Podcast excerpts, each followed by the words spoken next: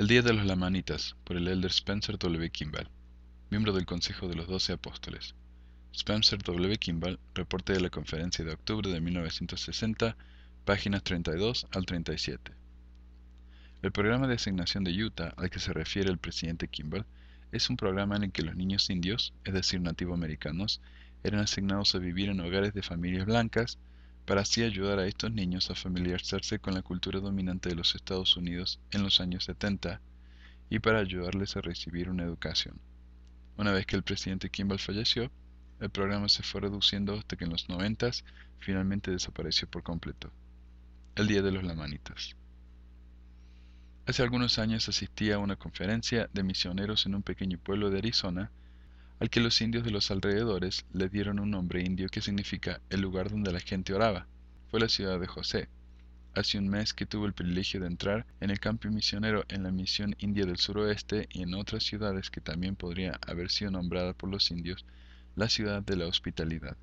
Llevamos a cabo una conferencia de misioneros y esta ciudad fue Snowflake, que significa copo de nieve. Los misioneros de la misión india del suroeste nos contaron de sus labores entre los indios y quizás esta es una de las misiones extranjeras más extrañas y está en una tierra de lenguas extrañas y coloridas, un lugar de frío de montaña y cerca del calor del desierto al nivel del mar, una tierra donde se está produciendo una nueva fusión de los pueblos y tribus y donde el Evangelio de Jesucristo está neutralizando los siglos de incredulidad.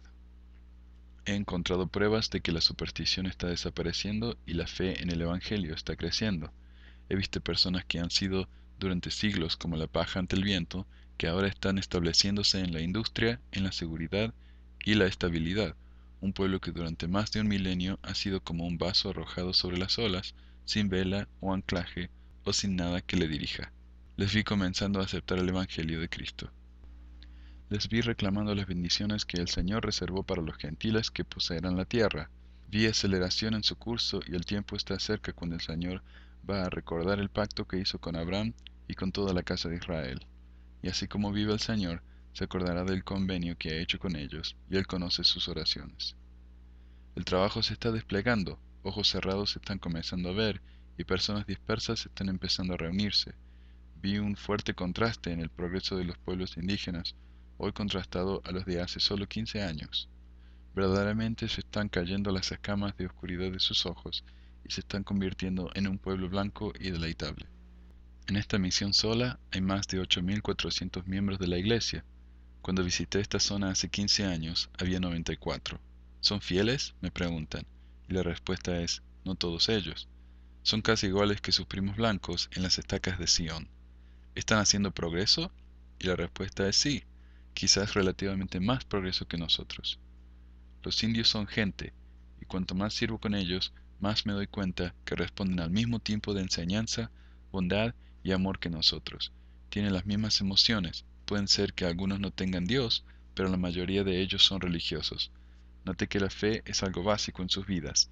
Aprendí de una pareja de navajos que llevaron a su bebé a la casa de la misión para recibir una bendición. Estaba blanco y lívido y parecía estar muerto. Pronto estuvo bien y empezó a jugar. Y la mujer india que perdió su oído y lo recibió a través de la bendición de los jóvenes misioneros o el elder cuya madre Navajo le preguntó si tenía fe en el Padre Celestial cuando el pequeño hermano estaba desesperadamente enfermo, y el hermano estuvo totalmente bien a la mañana siguiente después de que él mismo se había escondido en un armario y orado por él. Sí, los indios tienen fe, una fe más bien simple, pura y sin adulteración, como lo demuestra la madre india que pidió a los elders que vinieran al hospital para bendecir a su hijo enfermo, al día siguiente los elders fueron a su casa y preguntaron, ¿Cómo está el niño? Y ella respondió, Oh, él está bien, en un tono que decía, Bueno, ustedes lo bendijeron, ¿no? Por supuesto que está bien. Y otra india, cuyas manos estaban tan quemadas que sentía un dolor insoportable. La bendición trajo alivio casi inmediato, y ella estaba usando sus manos en un día o dos. Está la familia india que le suplicó a los elders que oraran por lluvia para sus cultivos, para la hierba, el ganado y las ovejas. Pero por favor tengan cuidado, les advirtieron. La última vez que los elders oraron por lluvia, llovió demasiado y los corrales de ovejas fueron devastados y algunas de las ovejas se ahogaron. Está el elder de la tribu Hopi en un hospital de Phoenix, con su brazo y pierna paralizados y sin uso de movimiento. pidió a la enfermera que encontrara a un elder mormón. Un obispo fue llamado, compró aceite, lo consagró y bendijeron al paciente indio. Él sí que tenía fe en el Señor, dijo el obispo. Hablamos por un rato y le pregunté si podía mover sus dedos y si hubieran visto la expresión en su rostro cuando trató. Ciertamente pudo moverlos, y antes de irnos ya podía levantar la pierna y cuando le visité el domingo pasado podía mover la pierna y el brazo. El Día de los Lamanitas está aquí. Jóvenes misioneros blancos a lo largo de la iglesia están felices de su servicio, felices de que fueron llamados a esta misión tan especial. Algunos planean cambiar sus carreras universitarias cuando regresen de sus misiones para poder trabajar entre los indios. Veo a un pueblo que era dependiente empezar a independizarse. Por ejemplo, les veo venir en sus camionetas a las reuniones, mientras que hace una década necesitaban ser recogidos por los misioneros, alimentados y mimados. Algunos todavía tienen que aprender, pero están haciendo progreso. Por ejemplo, dos misioneros organizaron una fiesta. Los indios tenían que traer la comida, los elders debían traer las bebidas. Cuando la fiesta empezó, solo habían bebidas, no comida. Otro día se organizó otra fiesta. Los indios tenían que llevar los alimentos y los elders la bebida, y esta vez había comida y bebida. Están aprendiendo. Pedimos una foto de los elders indios, recibimos 20, 5 de muchachos de sangre 100% navajos y 15 que eran parte navajo, apache, ute y sioux. Uno de los elders navajos, cuya madre y familia vivían a menos de 100 millas de distancia de su misión, nunca pidió que le permitiéramos ir a visitarlos y había servido ocho meses en la misión. Un elder indio dijo, los primeros misioneros plantaron un árbol en la reservación hace años, ahora el árbol está dando frutos, eldres navajos. El árbol joven tuvo poca fruta, pero el árbol maduro tiene más fruta, más eldres. Está el elder navajo que testificó de su felicidad y dijo que mientras estaba en la guerra, creo que fue en Corea, había soñado una noche que estaba con sus padres en la reservación, pero despertó en lodo y agua y fuego. Ahora está en medio de otro sueño, un sueño tan glorioso, dijo, que él espera nunca despertarse de él. Estos eldres indios son limpios, de buena apariencia, sonrientes e iguales que sus compañeros blancos, guapos y sinceros. Algunos tienen dificultad aprendiendo la lengua inglesa y otros llegan a través del programa de asignación de Utah hablando perfecto inglés y mostrando lo mejor de nuestra propia cultura. Los elders blancos se sienten afortunados cuando tienen la suerte de tener un compañero navajo.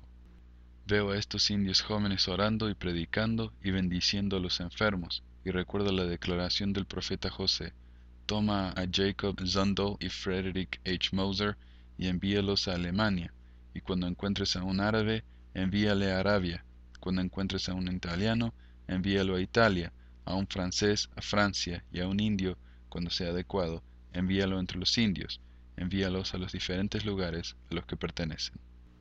Por fin los indios están preparados. Les escuché compartir su testimonio, vi derramar lágrimas de alegría. Les escuché expresar su afecto por sus seres queridos. Vi a niños indios venir al presidente para ofrecerle sus servicios como misioneros. Eso no podría haber ocurrido hace una década. Al mirar hacia el futuro, seguramente veremos miles de indios misioneros, ya que a través de nuestros diversos organismos estamos entrenando a probablemente 3.000 muchachos indios en nuestros diferentes departamentos que están aprendiendo el trabajo de misioneros. Muy pronto habrá un muchacho indio trabajando con cada misionero blanco, y esto sucederá en las otras misiones lamanitas, de eso estoy seguro. El día de los lamanitas está cerca. Durante años han ido creciendo deleitables y se están volviendo ahora blancos y deleitables como se les ha prometido. En esta foto de los 20 misioneros lamanitas Quince de los veinte eran tan blancos como los anglos. Cinco eran oscuros, pero igualmente deleitables. Los niños en el programa de asignación de Utah a menudo son más blancos que sus hermanos y hermanas en los hogares en la reservación. En una reunión, un padre, una madre y su hija de 16 años de edad estaban presentes. La hija estaba sentada entre el padre y la madre oscuros y era evidente que era varios tonos más clara que sus padres. En la misma reservación, en el mismo hogar, sujetos al mismo sol y viento y clima.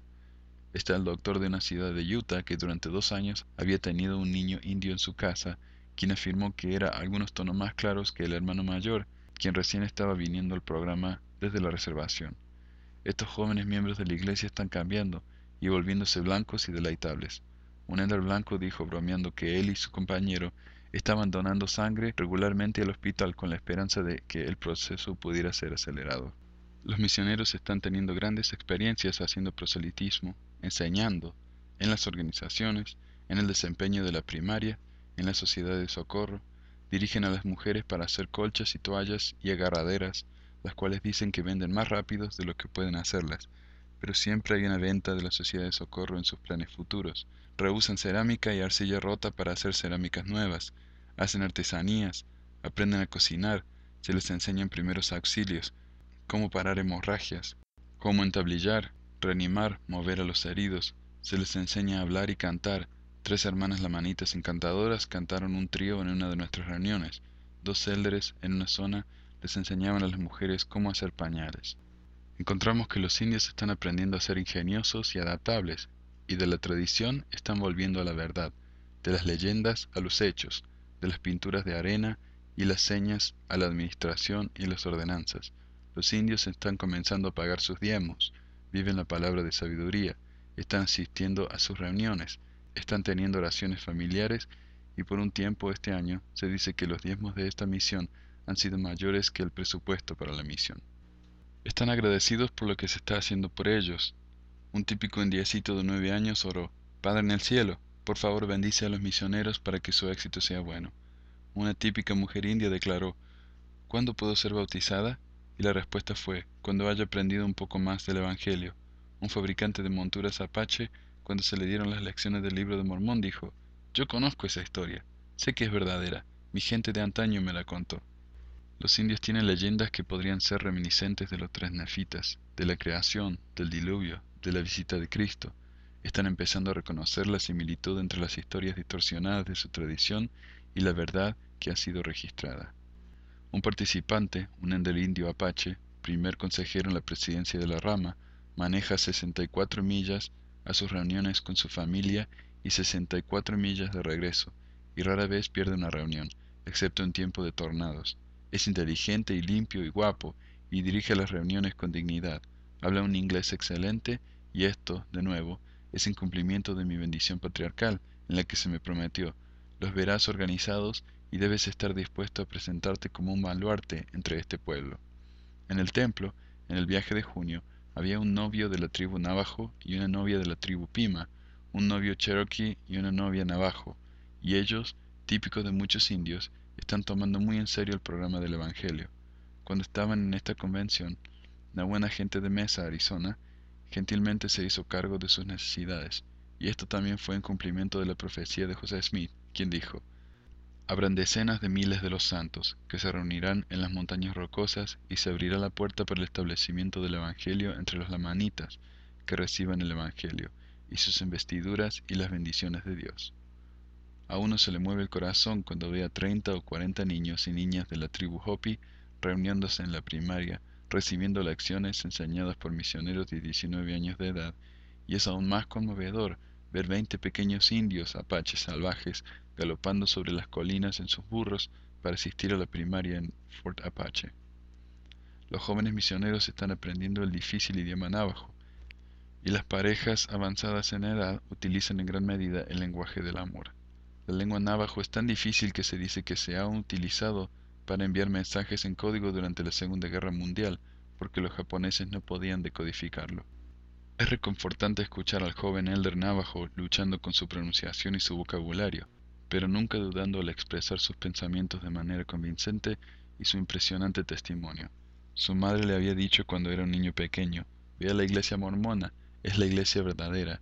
Nos lo contó mientras luchaba con sus lágrimas. Una dedicada pareja de misioneros se quedó atorada en la nieve el invierno pasado y el marido empujó el coche mientras la esposa lo dirigió. Al hacerlo, se cayó y se rompió las rodillas. Más tarde le rogaron al presidente, por favor no nos envíe a casa, envíenos al hospital por un tiempo. Le dieron una rodilla de metal y muletas y los indios que le vieron cojeando con sus muletas dijeron, alguien así de sincero debe ser escuchado.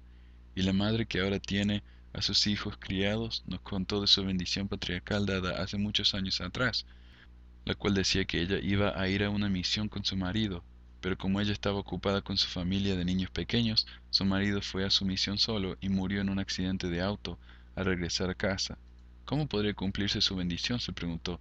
con niños que educar e hijos para enviar en misiones y ella en su viudez, pero cuando terminó de educar a su familia y los hijos habían vuelto de sus misiones, se casó con otro hombre, un converso, y juntos ahora están cumpliendo la bendición patriarcal y sirviendo gloriosas misiones. Ha llegado el día de los lamanitas. Los indios de este país, especialmente los del suroeste, tienen muchas bendiciones que son suyas, pero que no eran suyas ayer. Agencias gubernamentales, otros grupos, así como nosotros mismos, hemos sido conscientes de sus pasadas graves situaciones, pero hoy en día se están disipando las nubes oscuras. Mientras que hace solo una década había decenas de miles de niños sin educación, hoy prácticamente todos los niños tienen oportunidades educativas. Puedo citar un párrafo de mi discurso a esta conferencia en 1947 sobre estos indios. Las condiciones de salud son deplorables. Tienen solo un dentista que trabaja tiempo completo para 63.000 personas y ningún doctor o enfermera. La tasa de mortalidad es muy alta, siendo 16 por cada mil frente a 6,36 en el resto de la iglesia. Las familias viven en un hogar sucio, el cual es una pequeña habitación circular con pisos de tierra, sin ventanas y con una estufa o un fuego en el centro.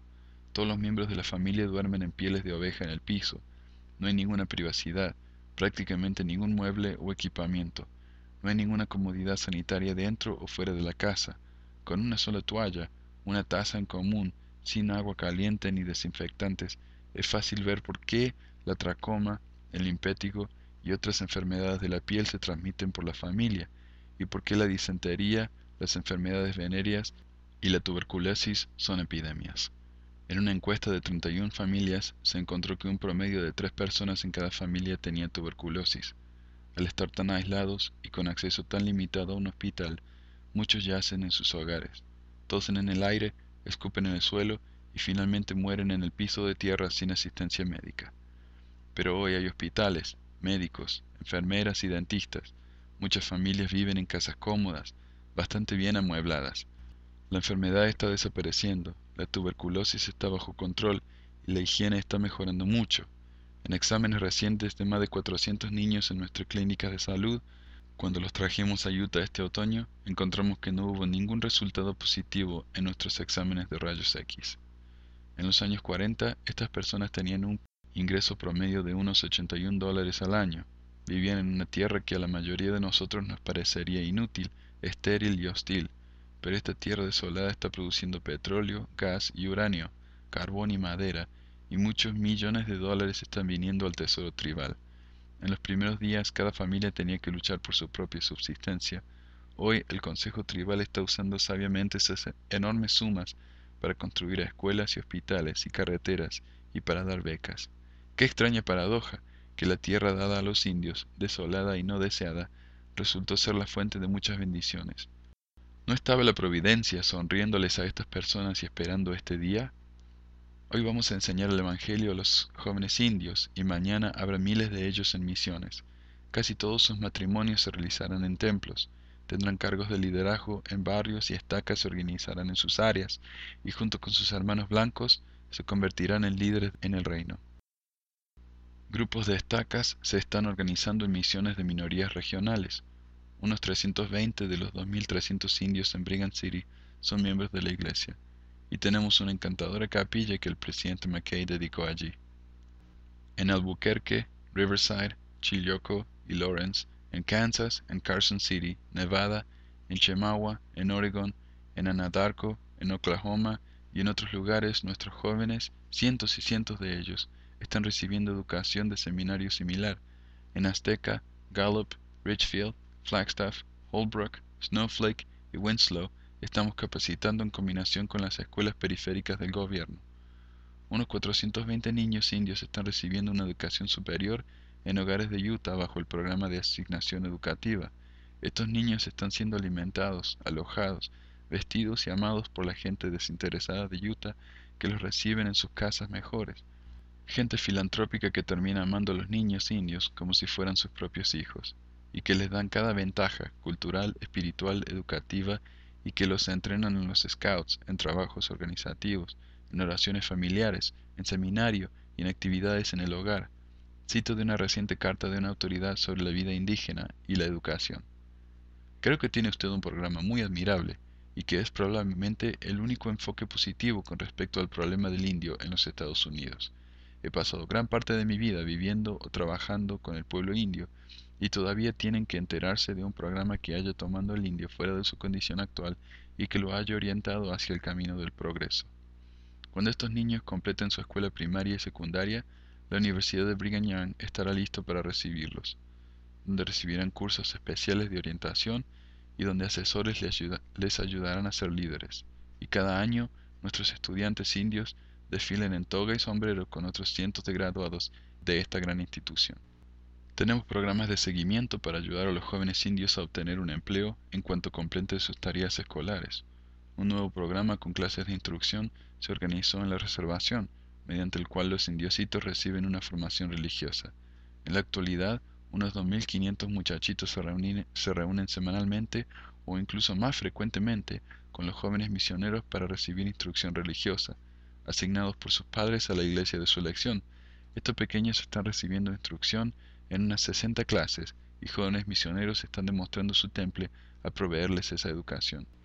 Dos jóvenes elders enseñan a 102 niños en sus clases y otra pareja, un navajo y un elder blanco, están enseñando a 135 niños y niñas junto con algunos de sus padres, quienes pidieron el privilegio de asistir.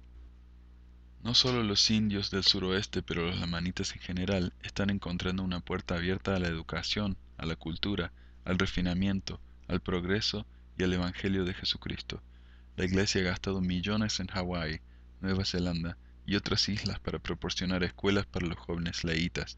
Seguramente ninguno de sus descendientes deberán ir ahora sin una educación, y las escuelas construidas en México serán seguidas por escuelas en otras naciones.